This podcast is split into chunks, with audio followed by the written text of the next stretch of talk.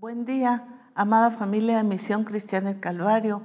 Qué alegría es estar nuevamente con ustedes y damos gracias al Señor por su revelación, por todo lo que el Señor nos ha estado hablando en reforma apostólica. Ha sido muy hermoso ver cómo el Señor continúa eh, hablándonos y llevándonos por el camino correcto donde Él ha planificado para su iglesia y especialmente para Misión Cristiana el Calvario, porque nos ha encomendado el Evangelio del Reino y de poder modelar el poder ser eh, verdaderamente su expresión, eh, no solamente como personas, como familia, como iglesia, para que podamos ir a las naciones, pero no solamente con palabra, sino con hechos, con vida, con expresión y eso es lo que el Señor ha estado trabajando en cada uno de, nosotros a través de su revelación en reforma apostólica. Hay tanto realmente que hablar, pero el Señor nos seguirá eh, dando y nos seguirá hablando conforme a su propósito. El asunto está en que cada uno de nosotros podamos poner de nuestra parte en cuanto a llevar a la práctica cada una de las enseñanzas.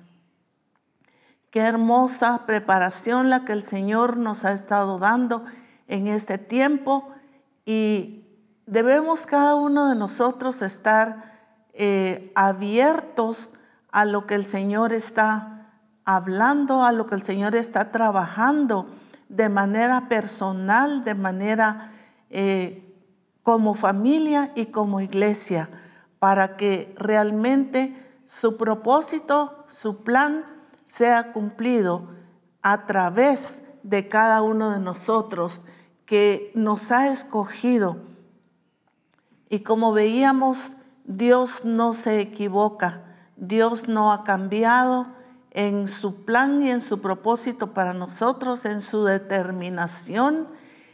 Entonces, eh, tiene que ver con nosotros, con que nosotros estemos completamente seguros y seguras de quiénes somos en Él.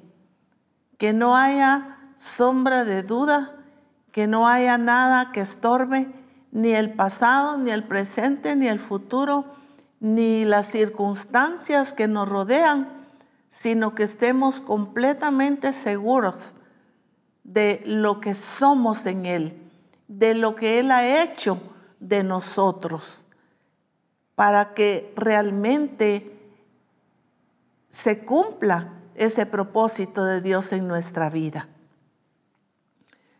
Uno de los aspectos muy importantes que quisiera que trabajáramos el día de hoy es acerca de la importancia de nuestros hijos.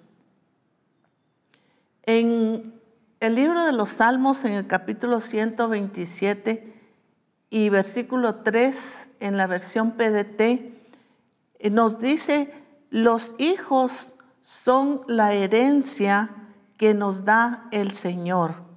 Los frutos del vientre son la recompensa que viene de Dios. Qué hermosa escritura la que nosotros encontramos aquí. Los hijos son herencia. El Señor nos los ha dado como herencia de Él. ¿A quién no le interesa recibir una herencia? Todos. Pero qué hermoso que la escritura nos menciona aquí y nos dice que los hijos son la herencia que nos da el Señor. Entonces, si es una herencia, tiene demasiada importancia para el Señor y para nosotros. Dice, los frutos del vientre son la recompensa que viene de Dios. Definitivamente ha sido Dios quien nos ha dado ese gran privilegio y esa gran bendición de darnos a nuestros hijos. Nos los ha dado como un tesoro preciado. ¿Cuántas personas anhelan tener un hijo y no lo tienen? Pero a los que tenemos la bendición y el privilegio de ser padres, padre y madre, pues es una verdadera bendición de parte del Señor. Y así debemos tomarlo y debemos agradecer al Señor por esa herencia preciosa. Pero, ¿cuántos, hablando en, en la vida cotidiana, ¿Cuántas personas han recibido una herencia y sin embargo la han desperdiciado? Encontramos ejemplos en, la, en las escrituras también. Algo muy valioso, pero que no se le ha dado la importancia de vida y no se ha cuidado, no se ha eh, multiplicado esa herencia. Entonces, qué hermoso es que nosotros podamos eh, comprender a la luz de las escrituras lo que el Señor nos habla y que es de suma importancia que cada uno de nosotros como discípulos del Señor, como hijos del Señor, como siervos y siervas del Señor, podamos darle la mayor importancia que esto conlleva. Qué importante es esa herencia que el Señor nos ha dado. Entonces, ¿qué es lo que nosotros tenemos que hacer? Es atesorarlos. Si es una herencia, es un tesoro. Entonces, debemos atesorar a nuestros hijos amarlos, apoyarlos, es nuestra, nuestro deber delante del Señor. Tomarlos como ese tesoro que Dios nos ha dado, nos ha obsequiado, nos ha regalado, nos ha dado en su gran amor y en su fidelidad. Debemos atesorar entonces a nuestros hijos, tal como lo dice la escritura, que son una bendición. ¿Y cuándo debemos atesorarlos? En todas las edades. Cuando nacen, cuando son pequeños, cuando son adolescentes, en la juventud y en la mayoría de edad. Siguen siendo nuestros hijos. Entonces, qué importante es que nosotros podamos atesorarlos, podamos agradecer a Dios y podamos eh, en todo ser instrumentos de bendición también para nuestros hijos. ¿Por qué? Porque el Señor le da importancia a la familia. En estos tiempos donde las familias están divididas, donde está están denigradas, están separadas eh, con rencor, con odio, eh, donde hay falta de tranquilidad, de paz. Es necesario que la iglesia, como iglesia, marquemos la diferencia y obedezcamos a lo que el Señor nos ha estado diciendo y nos ha estado hablando.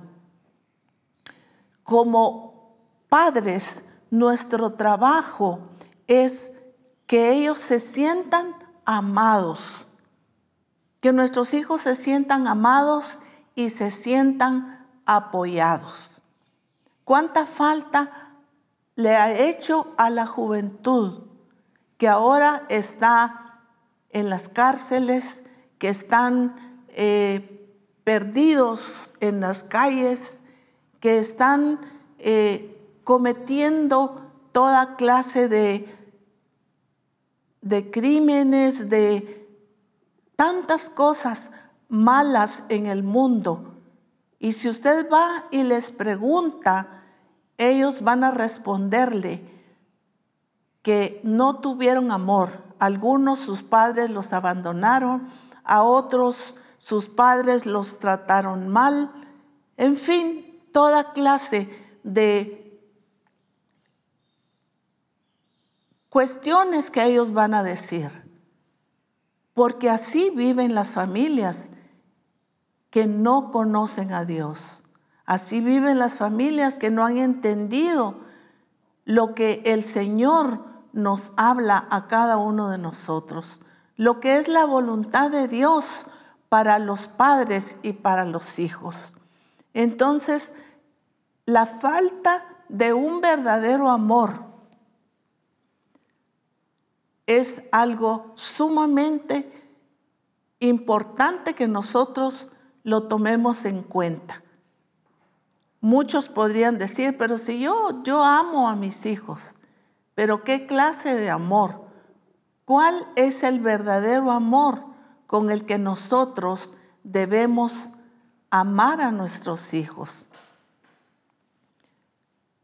Podemos marcar la vida de nuestros hijos cuando el amor que les tenemos es demostrado.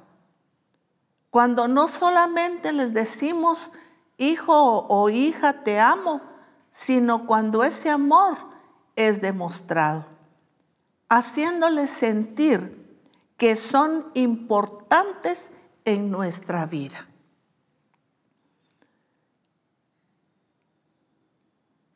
Para muchos, amar a sus hijos es darles de comer, es darles algo material, bienes, una casa, eh, darles quizá el mejor celular, la mejor tecnología. Muchos ven esta manera como, pero si les, los estamos amando.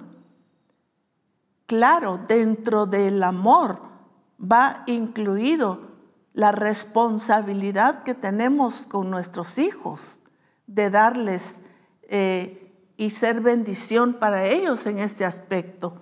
Pero qué hermoso es entender que debemos hacerlos sentir que son importantes en nuestra vida.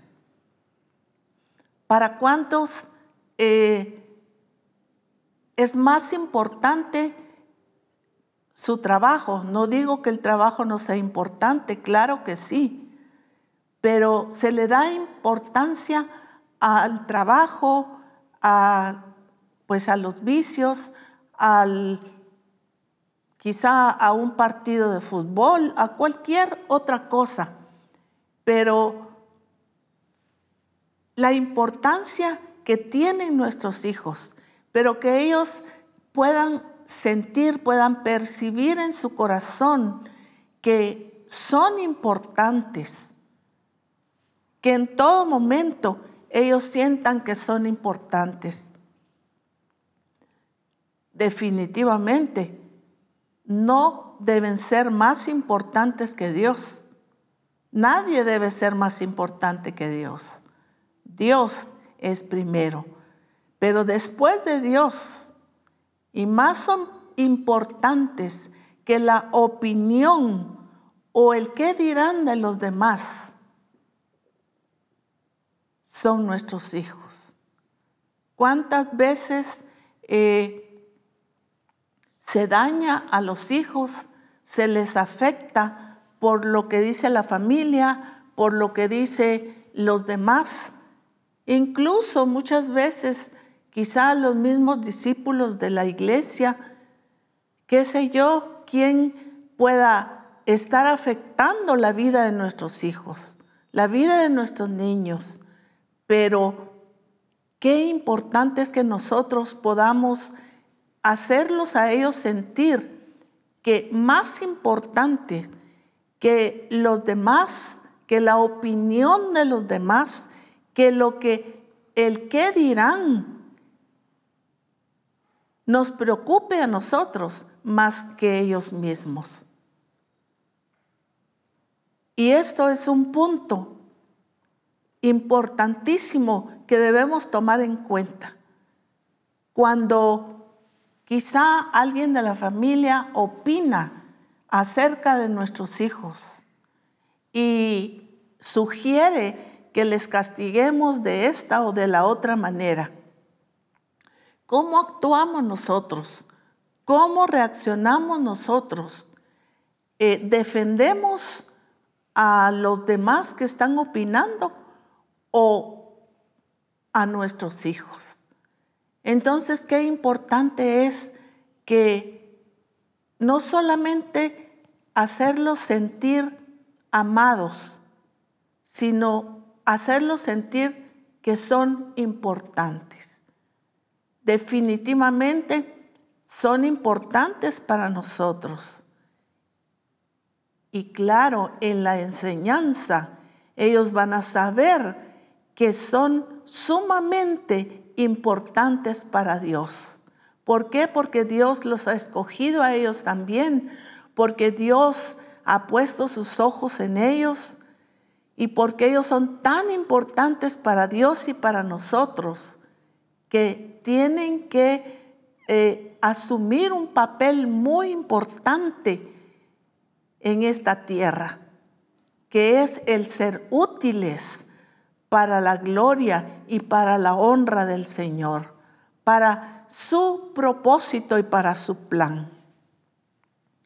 Dentro de este, estas cosas, nosotros tenemos que saber que debemos enseñar a nuestros hijos.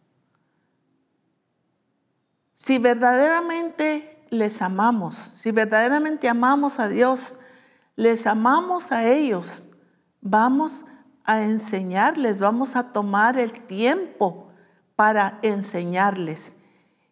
Y no precisamente que se pongan a uno a predicarles, pero sí a enseñarles.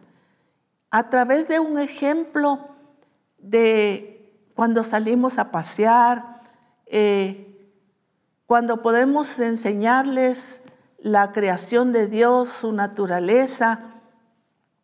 Incluso eh, cuando podemos ver algo en la televisión, hay una lección, hay algo que nosotros podemos compartir con ellos y, sacar lecciones, sacar lecciones de todo lo que, lo que nos rodea pero que haya una comunicación, una conversación con nuestros hijos.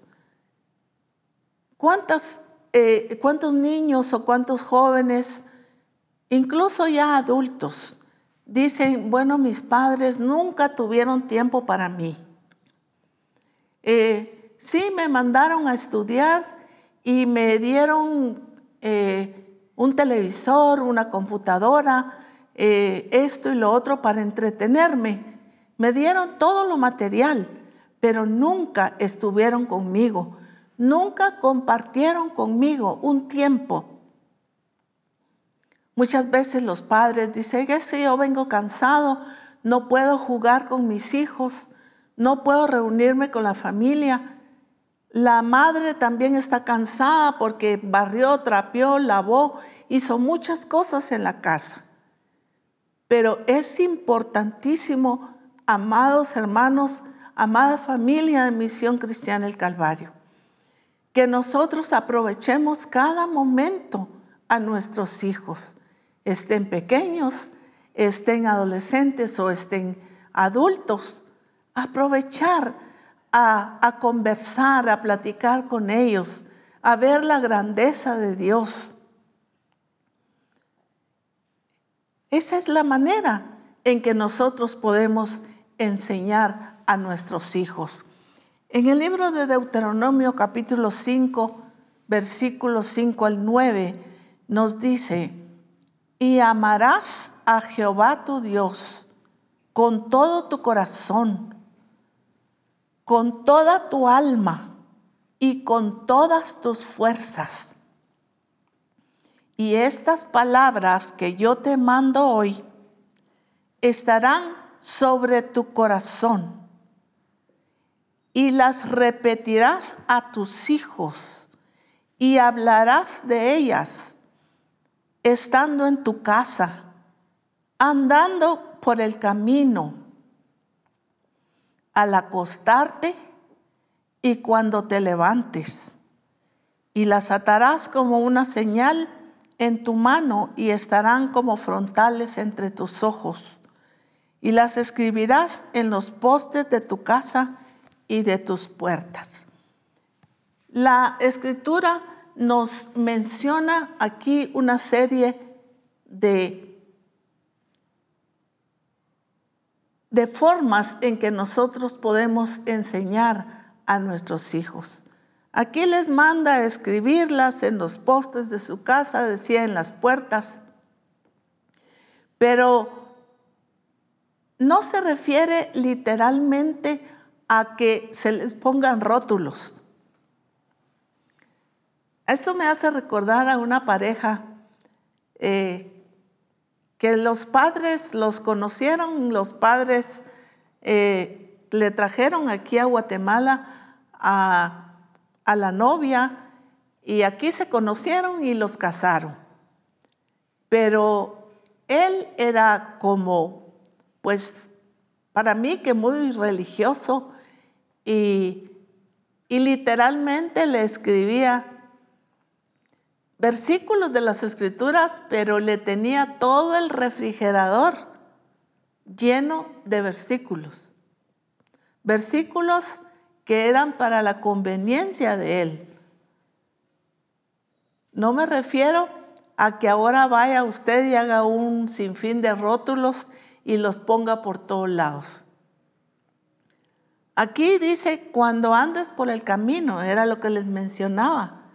¿Cuántas veces en el camino podemos de lo más insignificante de las cosas, de, de los árboles del campo, de las flores del campo, de cualquier cosa de la naturaleza, que podemos nosotros sacar una enseñanza. Y aquí dice, y al acostarte cuando te levantes, o sea, en todo tiempo, enséñales, pero no es que usted les va a estar repitiendo y repitiendo y repitiendo. No se refiere exactamente a esto, sino a darles a nuestros hijos el tiempo también para enseñarles, para conversar de las, de las escrituras, que ellos tengan el conocimiento pleno de lo que el Señor quiere a través de su palabra, eh, que ellos aprendan, que aprendamos juntos como familia.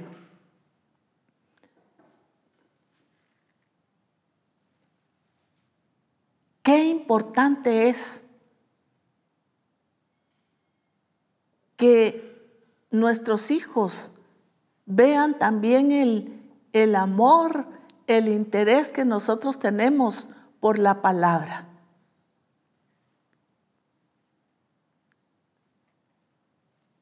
Porque eso hará que ellos también tomen esa, esa importancia.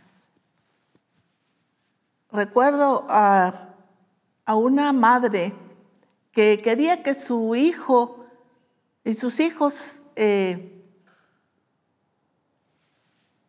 escucharan lo que ella escuchaba en la iglesia. y lo que hacía era ponerles el radio a todo volumen. Y la verdad es que las predicaciones en la radio eran molesto hasta para uno. ¿Por qué? Porque los hijos de esta hermana no tenían ningún interés. Y, en vez de sentarse a escuchar, porque sabían que su mamá lo estaba haciendo como una forma obligatoria de ponerle la radio a todo volumen. Esa no es la forma. La forma es en cómo nosotros les estamos a ellos presentando la palabra del Señor, enseñándoles con cada una de las cosas que vivimos a diario, que podemos darles una enseñanza. Pero qué importante es que nosotros podamos eh, principalmente con una vivencia, con una vivencia de nuestra relación con Dios, para que ellos puedan tener su propia relación con Dios, que puedan conocer a Dios, conocer su amor y que ellos puedan también eh, apasionarse por el Señor. Pero también es sumamente importante la demostración de un padre, de una madre, del carácter de Cristo. Está bien las palabras, está bien enseñarles las escrituras, está bien enseñarles con ejemplos, pero qué importante es la demostración que un padre, que una madre pueda darle a sus hijos del carácter de Cristo. ¿Cuánto nos ha venido hablando el Señor acerca del el carácter de Cristo? Acerca de el carácter que nosotros debemos tener, demostrar, expresar Ese, esa es la forma. Que nuestros hijos aprendan la voluntad de Dios para sus vidas y que encuentren el amor y el propósito en su relación con Él. Pero a través de qué? A través de esa demostración de nosotros los padres ¿Qué ejemplo estamos dándole nosotros a nuestros hijos? Porque ellos van a imitar nuestra conducta, van a imitar nuestro amor a Dios, van a imitar nuestro amor por la palabra de Dios. Van a imitar también la pasión y el amor con que nosotros servimos a Dios. Y de esta manera, sin que nosotros les forcemos, sin que nosotros los obliguemos o los llevemos con el brazo retorcido a hacer algo. No, esto lo van a hacer porque lo van a poder eh, percibir en su, en su vida, lo van a poder percibir en su espíritu en su alma, en su corazón, van a poder percibir lo que está existiendo en la vida de sus padres. Debemos ser modelo para nuestros hijos. Pero ¿de qué forma vamos a ser modelo para ellos? Y aquí, cuando estoy hablando de los hijos, también quiero mencionar a nuestros jóvenes. Los jóvenes de la iglesia no son nuestros hijos, pero son hijos de nuestros hermanos. Entonces nosotros, ya sea como pastor, como esposa de pastor, como discipulador o discipuladora, nosotros también tenemos la responsabilidad de modelarle no solamente a nuestros hijos, sino también a la juventud, a la niñez. Existía en aquel tiempo, voy a, mencionar el nombre, las diaconisas, los diáconos, ¿y qué era lo que ellos hacían? Era estar como policías eh, regañando a los niños, sacándolos, haciéndoles gestos, y los niños les tenían miedo, les tenían horror. ¿Por qué? Porque había gente adulta que los regañaba. Y ese era el concepto de ellos, de las personas adultas. Pero qué hermoso es que los niños puedan acercarse a nosotros, las personas adultas, con confianza, con, con una sonrisa. Son tan especiales los niños, tan bellos, cuando uno aprende a amar a los niños, cuando le damos la importancia de vida a nuestros jóvenes en la congregación.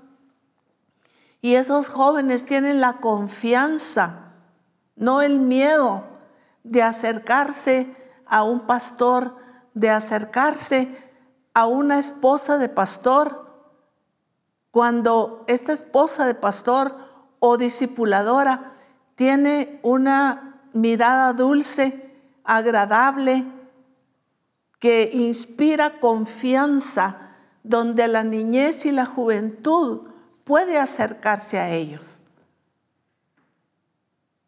donde los están viendo como modelo, como ejemplo. Es que todo tiene que cambiar y gracias al Señor porque a través de los años muchas cosas han cambiado. Esos sistemas esos sistemas religiosos que en vez de atraer a la juventud, la han alejado.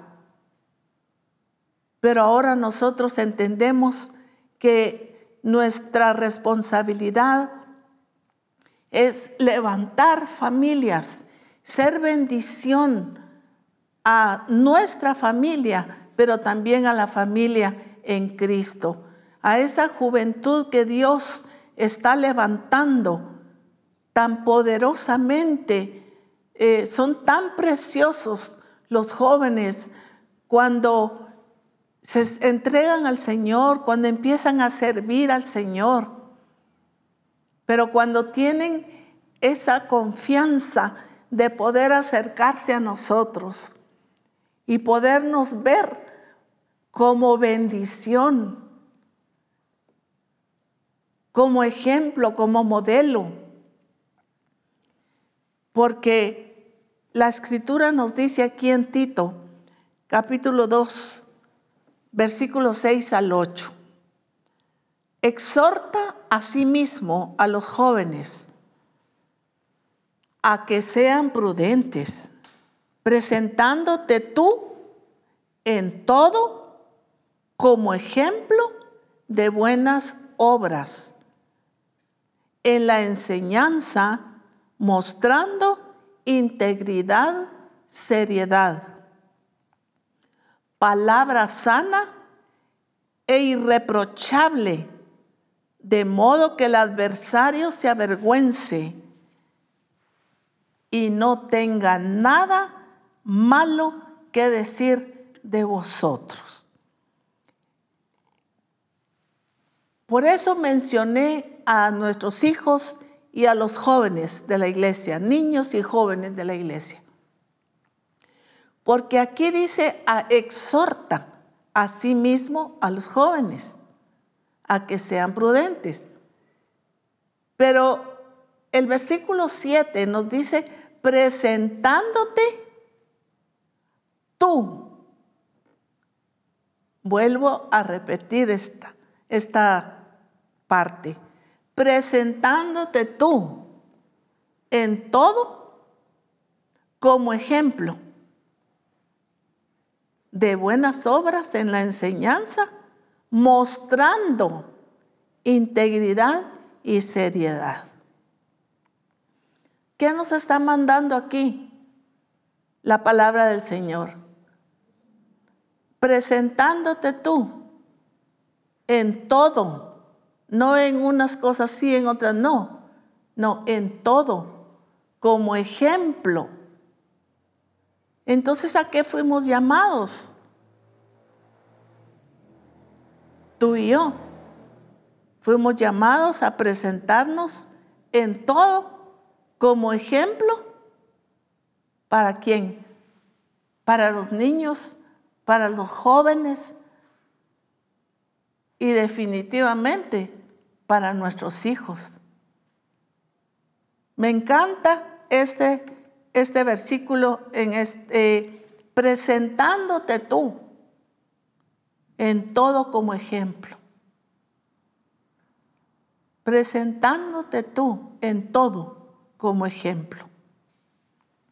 Entonces, esa es la manera en que nosotros vamos a modelar la importancia de la enseñanza, pero la importancia del ejemplo.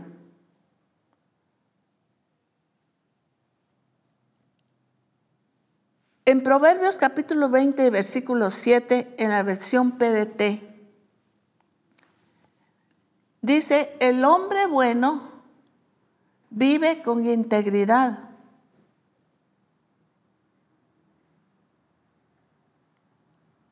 ¿Qué significa la palabra integridad? significa hombre de bien, honrado y recto. Hombre de bien, honrado y recto. Entonces dice, el hombre bueno vive con integridad. Es un hombre, es una mujer íntegra delante de Dios, pero íntegro con los demás. Dice, qué afortunados son los hijos que vienen después de él. Qué afortunados son los hijos que vienen después. Miren qué importancia la de la palabra del Señor. Me encantan las escrituras y me encanta el libro de Proverbios. ¿Cómo nos enseña a, podría decir, a ser padres, a ser un buen padre, a ser una buena madre? Nos da tanto ejemplo hermoso donde no hay pierde, donde no podemos errar cuando conocemos las escrituras y especialmente cuando las llevamos a la práctica. En la versión 60, ese mismo versículo dice, camina en integridad el justo y sus hijos son dichosos después de él. Camina en integridad el justo y sus hijos son dichosos después de él. Miren qué bendición. Pero para mí, aunque este versículo dice, los, sus hijos son dichosos después de él, yo diría, sus hijos son dichosos hoy pero van a ser dichosos después, ¿Por qué? Porque ellos van a adquirir una herencia, una bendición en su corazón. Porque a través de ese padre y esa madre han conocido a Dios. Como veíamos el ejemplo en Reforma Apostólica acerca de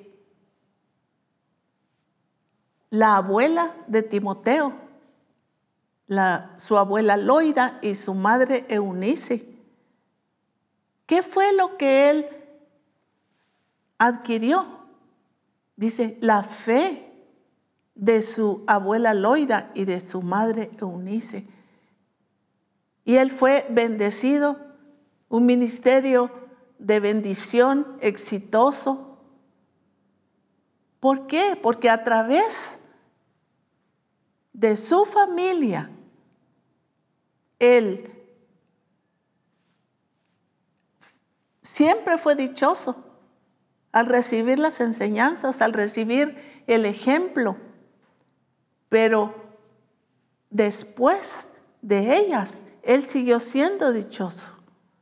Entonces, los hijos de el hombre y la mujer que son justas delante de Dios van a ser dichosos en el tiempo que vivan, como después seguirán siendo dichosos, porque les quedó algo firme, algo sólido en su corazón, que es el conocimiento de Dios, el amor de Dios, su pasión por Él,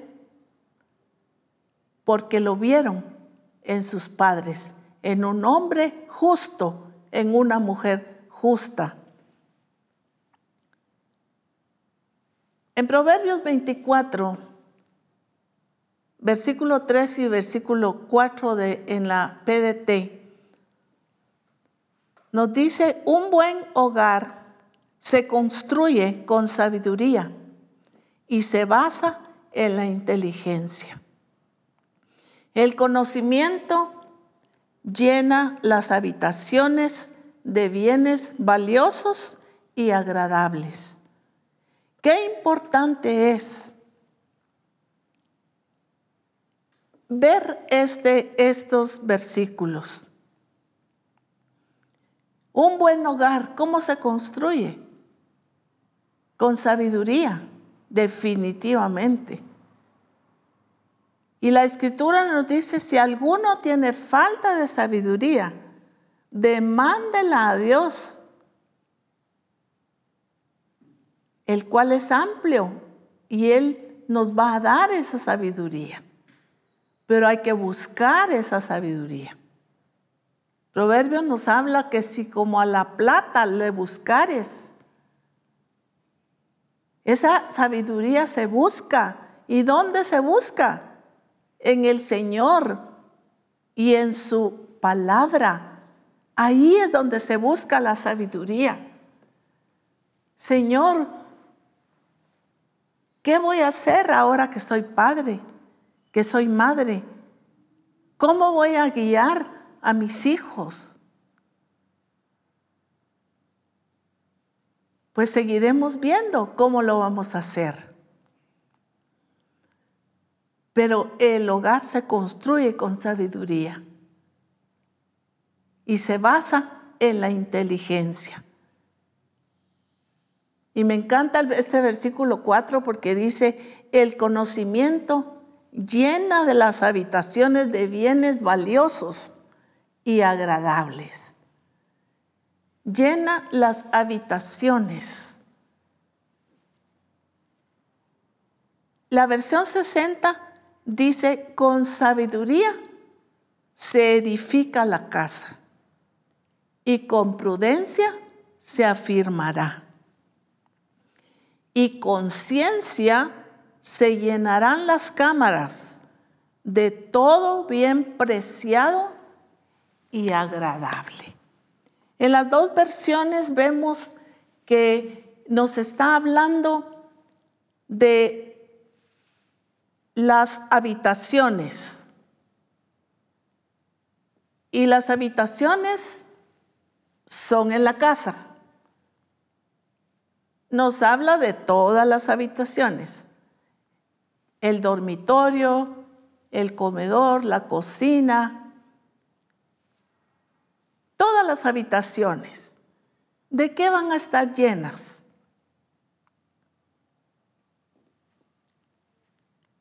Revisando algunas versiones, eh, algunas se refieren a cortinas valiosas, a muebles valiosos. Y sí es importante, qué importante y qué agradable es eh, estar en un buen sillón, tener todas las comodidades en las habitaciones, dormir en una buena cama, donde todo esté limpio, ordenado, cada cosa en su lugar. Y así debe ser la casa de los hijos de Dios. Unas paredes bien pintadas, donde el esposo pueda tomar la brocha y pintar, y por qué no la esposa también, los hijos para crear un ambiente agradable en la casa. Poner unas flores, unas hojas, crear el mejor ambiente donde se tenga lo mejor con la bendición y la provisión de Dios. El Señor nos ha estado llamando a la excelencia y qué importante es que tomemos en cuenta cada una de estas cosas. Pero más importante que los muebles que como nosotros estemos en nuestra casa, como ya dije, es importante, sumamente importante, que tengamos las mejores cosas. ¿Por qué? Porque somos hijos de Dios, porque somos hijos del Rey de Reyes y Señor de Señores. Qué hermoso es esto, pero qué importante es que nosotros tengamos esas habitaciones que se llenen de todo bien, que se llenen de un ambiente de qué?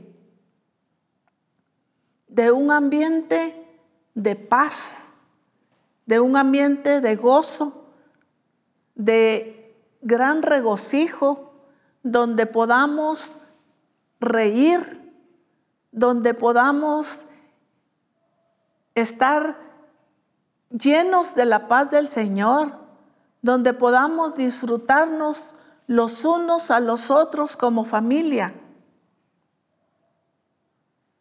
¿Cuántas familias verdaderamente se disfrutan? Ah, nosotros reímos.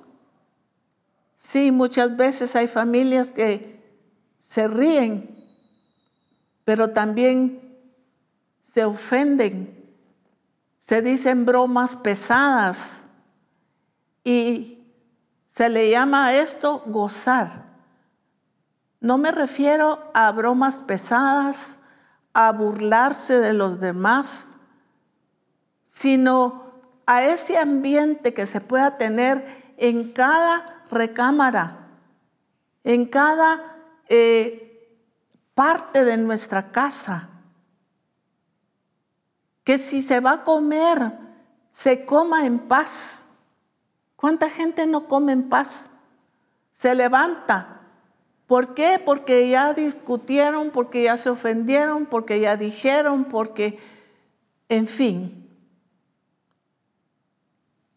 Es una habitación donde están tomando los alimentos, la provisión de Dios.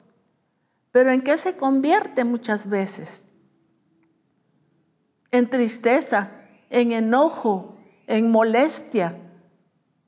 Entonces, ¿Cómo deben estar esas habitaciones? Llenas de toda clase de bien, de lo mejor, de un ambiente sano, de un ambiente donde está la presencia de Dios. ¿Por qué va a estar la presencia de Dios? Porque ahí está un Padre justo y temeroso de Dios. Porque ahí está una madre justa, temerosa de Dios. Ahí está un padre y una madre que no están amargados, que no están resentidos, que no quieren que sus hijos paguen lo que ellos sufrieron,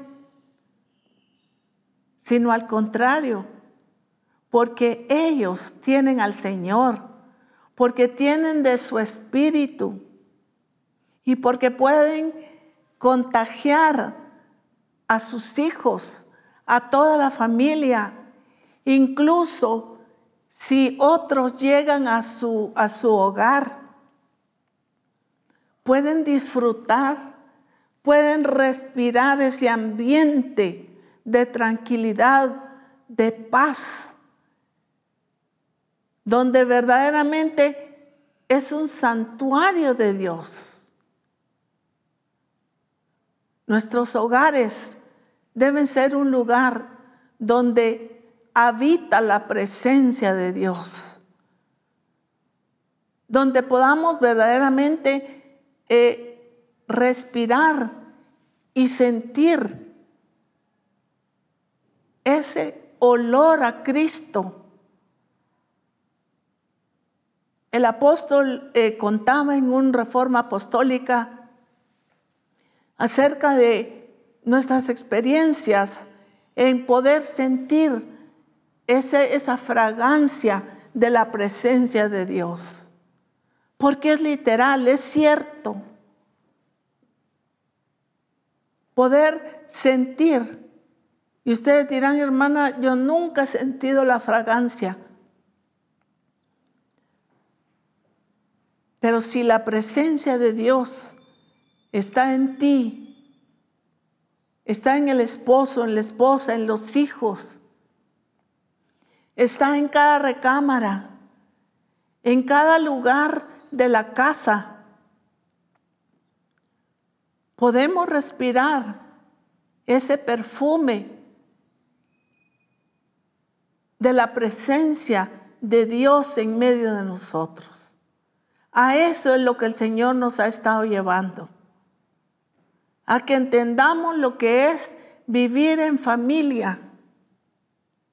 A que cada una de las recámaras de cada lugar de nuestra casa esté llena de bienes, de cosas hermosas, pero de un ambiente también hermoso lleno de la presencia y de la gloria de Dios. Porque esa es la forma en que nosotros vamos a llegar al mundo y llegar a las naciones. Ese va a ser, ese es el atractivo que la iglesia va a tener. Y lo creemos nosotros como misión cristiana del Calvario. ¿Por qué? Porque el Señor a, eso nos está llevando cada día, a que nosotros podamos eh, realizarlo.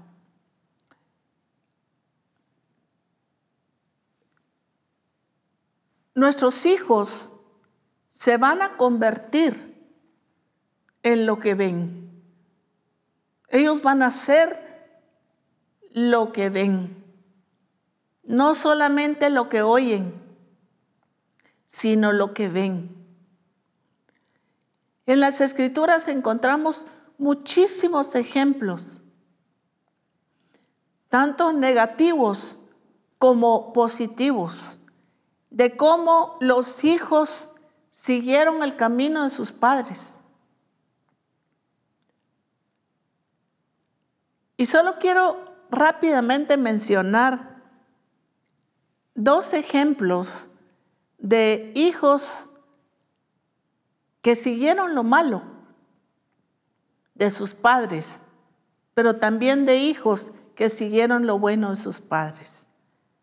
Y solo voy a mencionar eh, dos ejemplos. En Primera Reyes 22, 5, 52 nos dice, y Ocosías, hijo de Acab, comenzó a reinar sobre Israel en Samaria el año 17 de Josafat, rey de Judá, y reinó dos años sobre Israel, e hizo lo malo ante los ojos de Jehová, y anduvo en el camino de su padre y en el camino de su madre, y en el camino de Jeroboam, hijo de Nabat, que hizo pecar a Israel. ¿Quién era el padre? ¿Quién era el padre? Era Acab. Ustedes recuerdan al rey Acab. ¿Y quién era la madre? La madre era Jezabel. Ya hemos también tocado en, en algunos de los discipulados, hemos hablado acerca de Acab y de Jezabel. El historial de, de ellos es tremendo, cómo esta mujer indujo a su esposo a la idolatría, a un rey sobre Israel, pero con una mujer tremenda.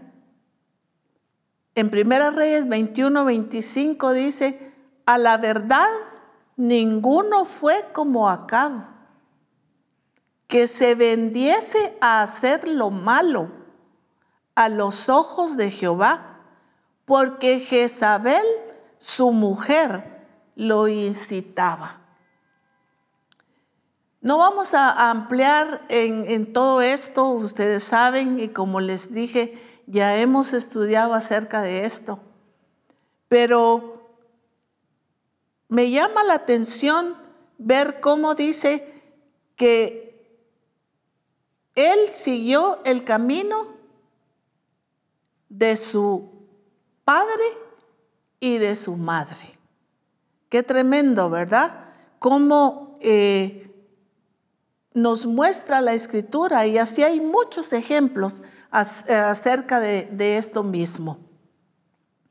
Pero también nos muestra de hijos que siguieron lo bueno y lo recto. Nos habla acerca de Josías, Y perdón, no puse la cita aquí. Pero dice, cuando Josías comenzó a reinar, era de ocho años y reinó en Jerusalén treinta y un años. Y el nombre de su madre fue Idida, hija de Adaía de Boscat, e hizo lo recto en los ojos de Jehová y anduvo en todo el camino de David su padre sin apartarse ni a diestra ni a siniestra. Entonces vemos aquí cómo un hijo, y aunque son varios en varios ejemplos, pero un hijo empezó a ver el mal ejemplo de sus padres cómo este padre fue inducido por esa madre a hacer lo malo en los ojos de Jehová. Pero también vemos aquí a alguien que su padre y su madre fueron ejemplo, fueron modelo para seguir el camino del Señor y para no apartarse ni a diestra ni a siniestra. Entonces nuestros hijos van a convertirse en lo que ven, en lo que somos nosotros, sus padres.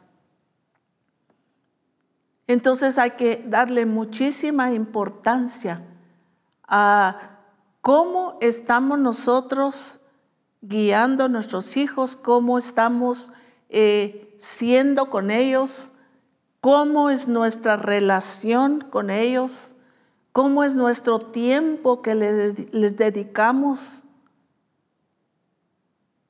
Un tiempo de calidad, quizá muchas veces no pueda ser de cantidad, pero de calidad. ¿Cuántas familias sí se reúnen? ¿Pero para qué? Para mal. Termina mal la reunión. Termina con sabor amargo el estar juntos. Y entonces muchas familias prefieren no reunirse. O los hijos eh, prefieren que no llegue el papá, porque va a llegar a pelear y porque la mamá lo va a recibir mal y porque luego les va a pegar, porque luego van a discutir y en fin. Esta es la vida de las familias sin temor a Dios. Pero las familias de Misión Cristiana el Calvario son y deben ser familias temerosas de Dios, familias que crean un ambiente de presencia de Dios en el hogar. Usted dirá, pero ¿cómo ser padres eficientes? Pues pregúntale al Señor. Determina en tu corazón que vas a hacer lo que el Señor te diga porque tú le estás preguntando qué hacer con tus hijos. Si buscas la sabiduría, la vas a encontrar. Por eso, número uno, pregúntale al Señor cómo hacerlo. Porque no sabes, porque, pues preguntamos porque no sabemos. Y utilizar el mejor instructivo que tú puedas usar. No libros de psicología, libros de que te digan muchas cosas, sino el mejor instructivo, que son las escrituras, que es la palabra de Dios. Me gusta mucho el ejemplo de los padres de Sansón. No quiero ocupar demasiado tiempo en leer pero me gustaría que ustedes en su, en su casa, en otro tiempo, puedan eh, leer lo que nos habla acerca de, de los padres de, de Sansón en el libro de jueces el capítulo 13, versículo 8 al 10. Y yo les voy a leer del 11 al 13. Y se levantó Manoa y siguió a su mujer. Y vino el varón y le dijo, ¿eres tú aquel varón que habló a la mujer? Y él le dijo, yo soy. Entonces Manoa dijo, cuando tus palabras se cumplan, ¿cómo debe ser la manera de vivir del niño? ¿Y qué debemos hacer con él? Y el ángel de Jehová respondió a Manoa, La mujer se guardará de todas las cosas que yo le dije. No tomará nada que proceda de la vid. No beberá vino ni sidra. Y, no comerá cosa inmunda. Guardará todo lo que le mandé. Si ustedes leen eh, en los versículos anteriores, la mujer tuvo una experiencia donde el Señor, donde el ángel le habló y ya le había dado instrucciones. Pero cuando ella le cuenta al esposo, le dice, yo quiero que también a mí me hable, porque yo también quiero saber qué es lo que hay que hacer. Y el Señor, en su gracia y en su amor y en su misericordia, porque Dios no te va a desechar, Dios no te va a decir no. Mira dónde encuentras información, yo no te la voy a dar. No, el Señor te va a decir, el Señor nos va a decir. Pero ¿cómo nos va a decir el Señor? Pues a través del instructivo, a través de la enseñanza de la palabra del Señor. Pero ¿qué es lo que tú y yo tenemos que hacer? Ir a las escrituras. Escudriñar. Por eso es que el, Señor nos habla y nos dice, escudriñad las escrituras, porque os parece que en ellas tenéis la vida eterna. Entonces, ¿cómo voy a saber yo cómo ser un buen padre, una buena madre? ¿Cómo vamos a saber si no vamos a las escrituras?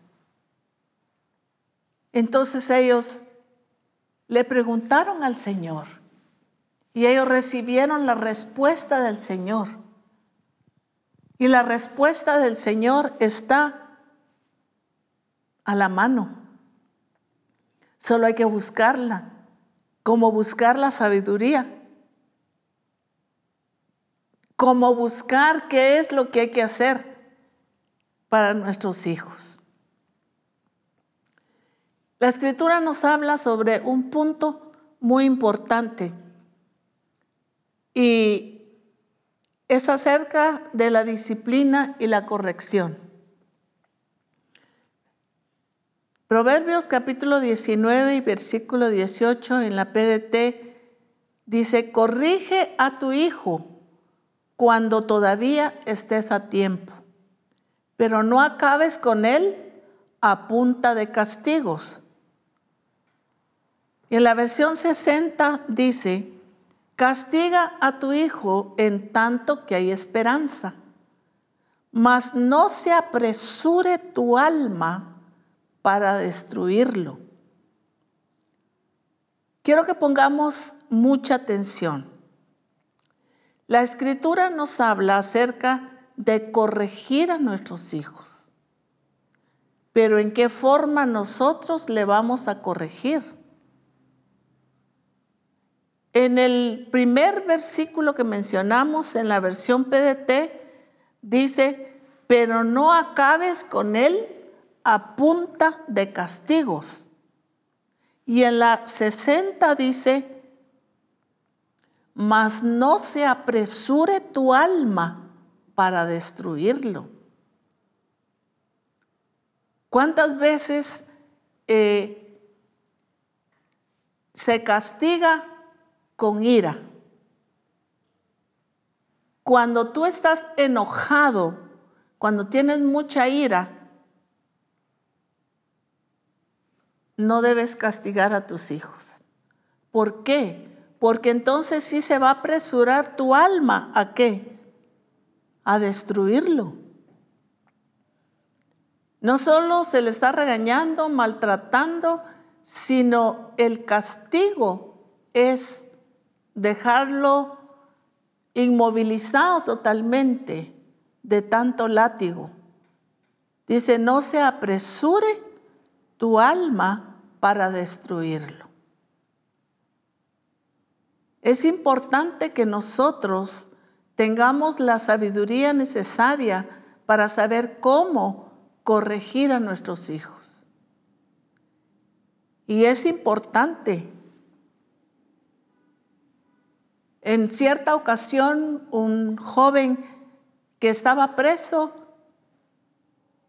lo estaban entrevistando y él dijo, ojalá mi madre me hubiera corregido porque no estaría hoy aquí en la cárcel. ¿Y cuántos hijos se han acercado a sus padres y les han dicho, Padre, Madre, gracias por corregirme? Porque pueden ver la situación de la niñez y de la juventud, de rebeldía, de sufrimiento, Entonces la corrección es importante, pero ¿cómo vamos a corregir? La escritura nos sigue hablando, por eso les digo que aquí en el libro de la vida está todo.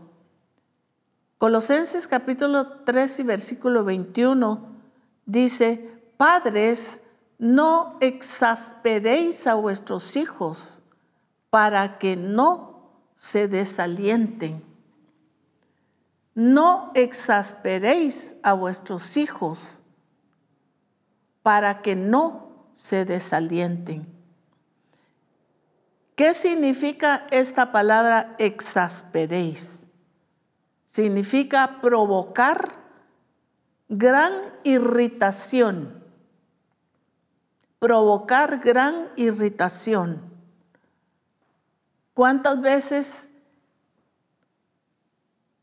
se provoca? Otra versión dice, padres, no provoquéis a ira a vuestros hijos, sino creadlos en la disciplina del Señor.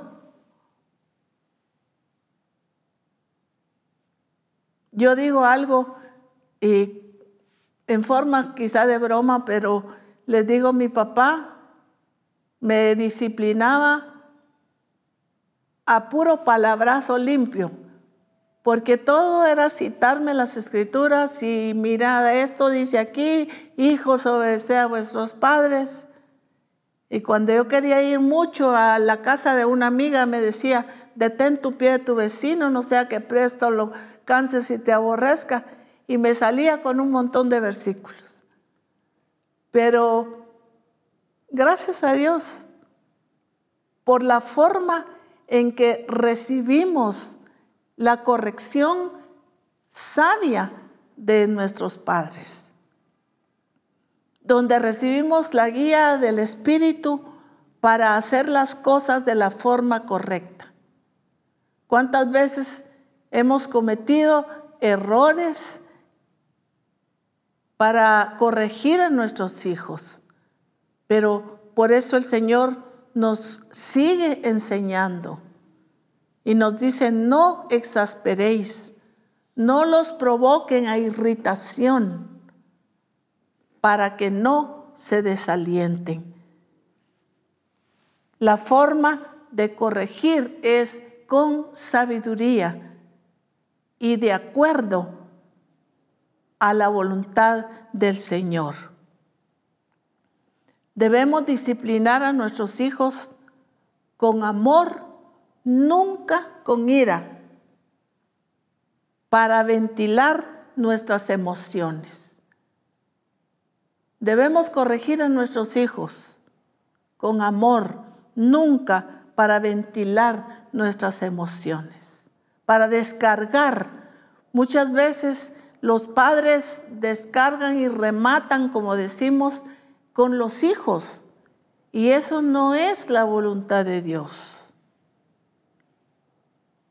La voluntad de Dios es que se hagan las cosas de la manera correcta. Proverbios capítulo 22 y versículo 6 en la versión PDT dice, enseña al niño a ser honesto y cuando sea adulto no dejará de serlo. Y la 60 dice, instruye al niño en su camino, y aun cuando fuere viejo, no se apartará de él. Instruir, enseñar, corregir, pero de la manera correcta. ¿Por qué te voy a corregir? Pues porque te amo. Pero la corrección tiene que ir bien dirigida,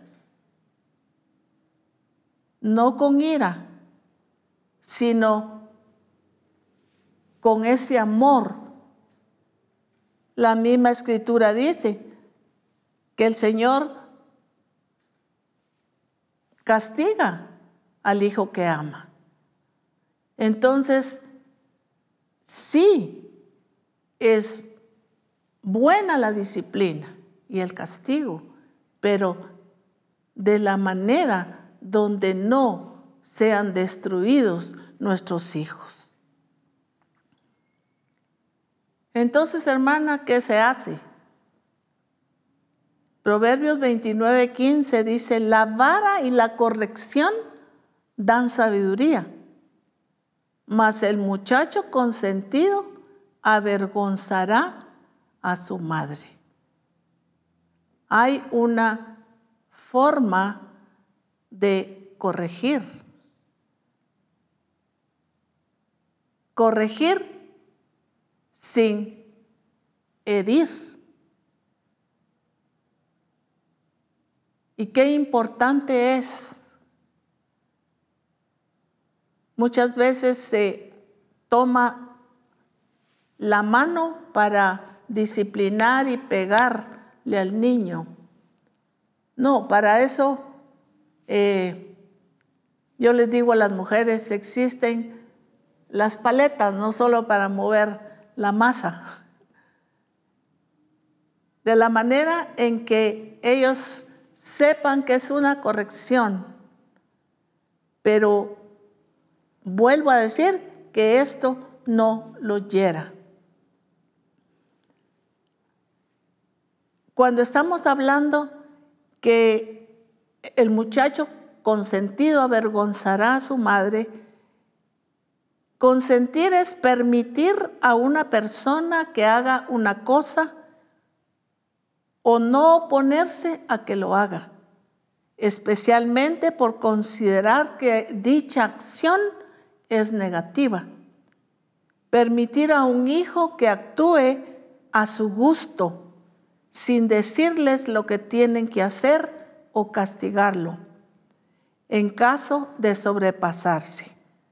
Si sus padres no le hubiesen consentido tanto, no sería tan maleducado.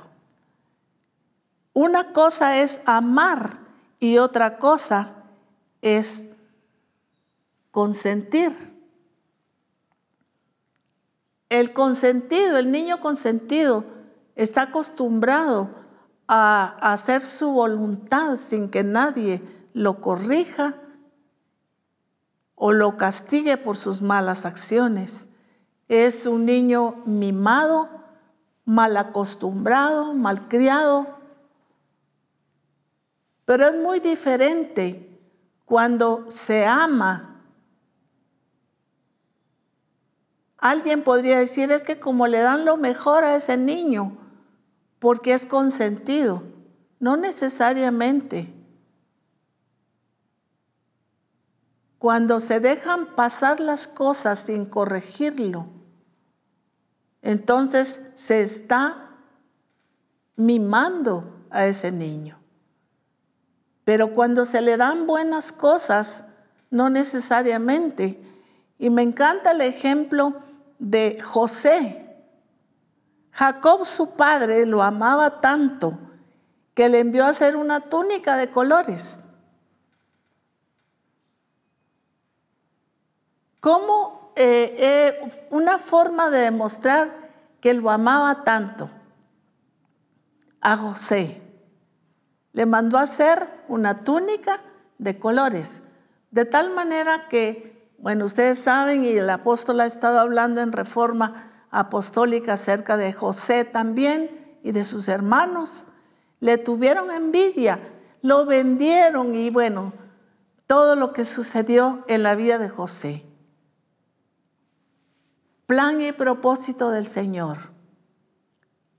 Pero algo que me llama la atención es que José entendió lo que es ser amado. Él no era consentido, él era amado. Y ahí está la diferencia. Porque su padre no nos da mucha explicación, pero por la forma de ser y de actuar de José, a mí me dice que Jacob lo instruyó, le enseñó, lo guió, le dio buenas bases en su vida espiritual. Porque, ¿por qué? ¿Qué provocó el ser amado en el corazón de José? Que conocía lo que era ser amado. José conocía lo que era ser amado. Qué importante es que un hijo sepa que es amado, que es valorado, que es apreciado. Y esto causó en la vida de José seguridad en sí mismo. José era un muchacho seguro de sí mismo. Conocía que era ser amado y así veía a su Dios. Por eso pudo permanecer fiel a Él sin resentimiento hacia sus hermanos, a tener una dependencia del Señor, a ser firme en sus convicciones. ¿Ven ustedes la diferencia? José era amado, pero él se sentía amado. Era un muchacho seguro de sí mismo. Y sabía que en la forma que había sido amado de su padre, él era amado de Dios.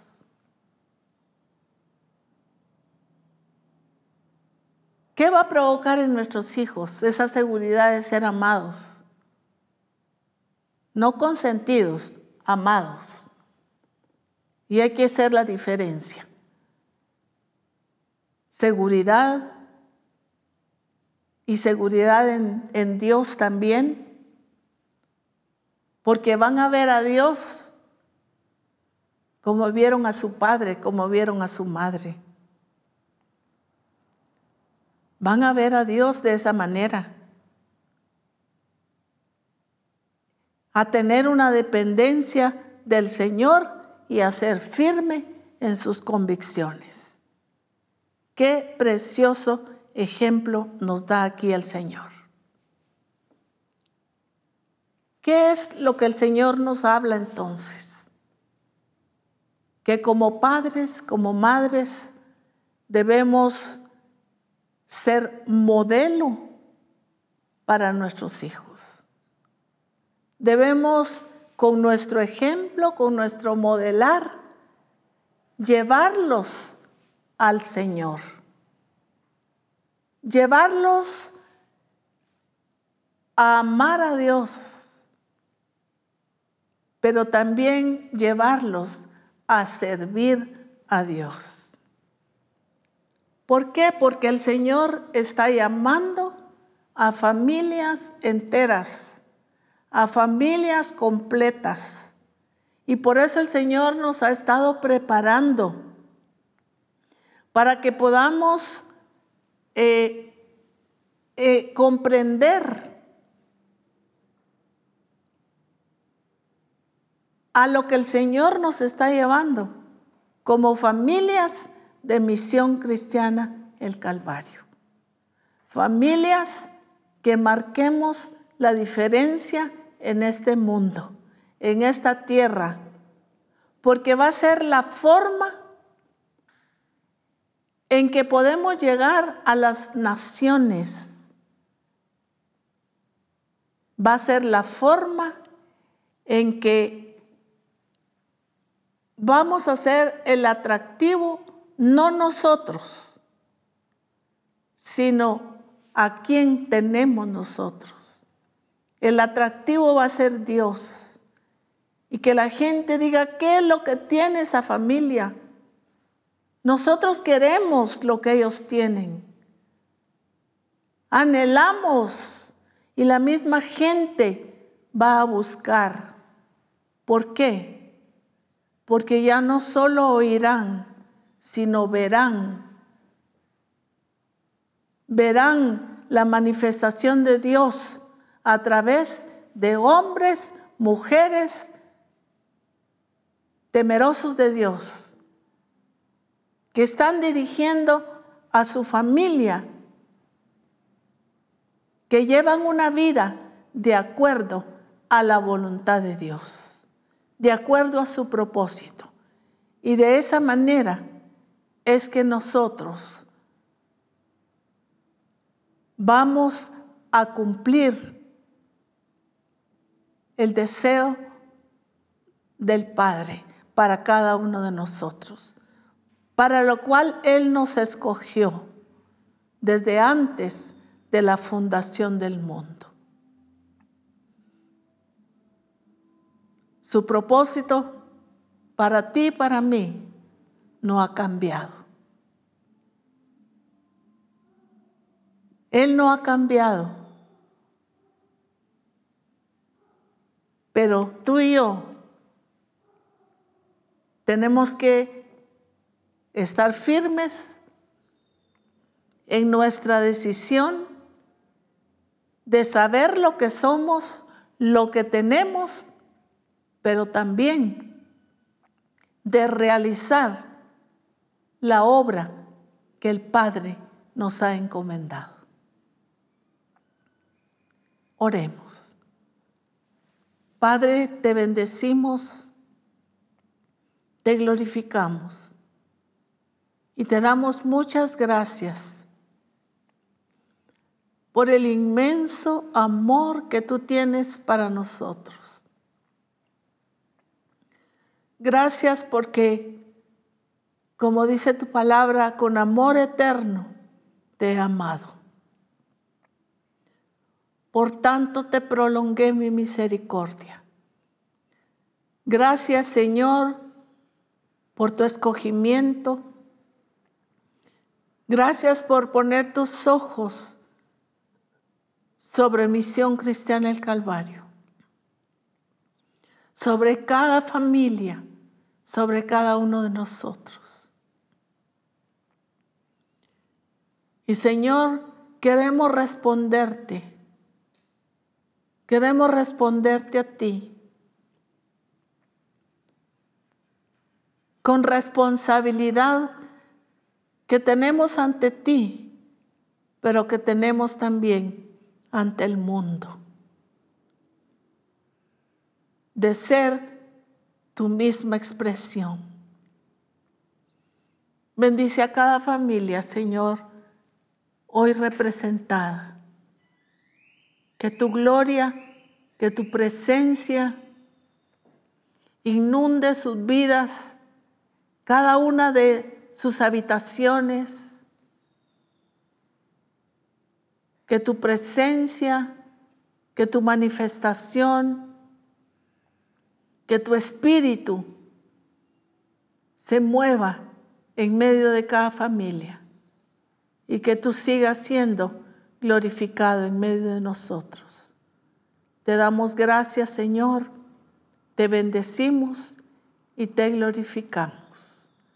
Y solamente quisiera reafirmar lo que nuestro apóstol nos pidió en reforma apostólica y es seguir orando por Acapulco, México,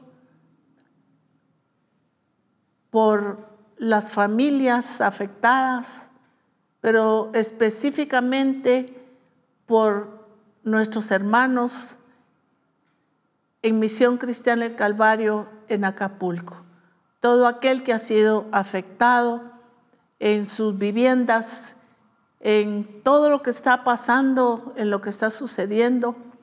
Bendecimos al Señor por escuchar testimonios de gente madura, gente que le cree a Dios.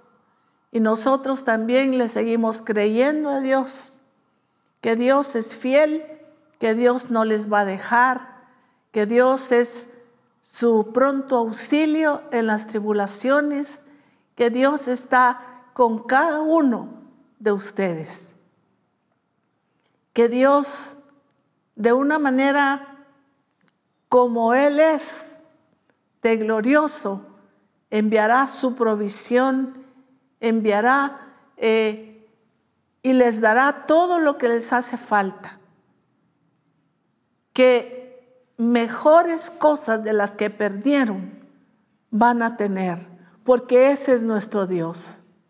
Porque mejores templos van a tener. Sé que así será y que lo veremos y que lo estamos viendo porque Dios es realidad. Sigamos orando y sigámosle creyendo al Señor. Y que el Señor siga fortaleciendo esos corazones, afirmando los corazones de los siervos, de las siervas de Dios, de cada varón y de cada mujer de Misión Cristiana el Calvario en Acapulco, México y sus alrededores. Seguimos orando por ustedes y les bendecimos en Cristo Jesús. Amén. Bendiciones.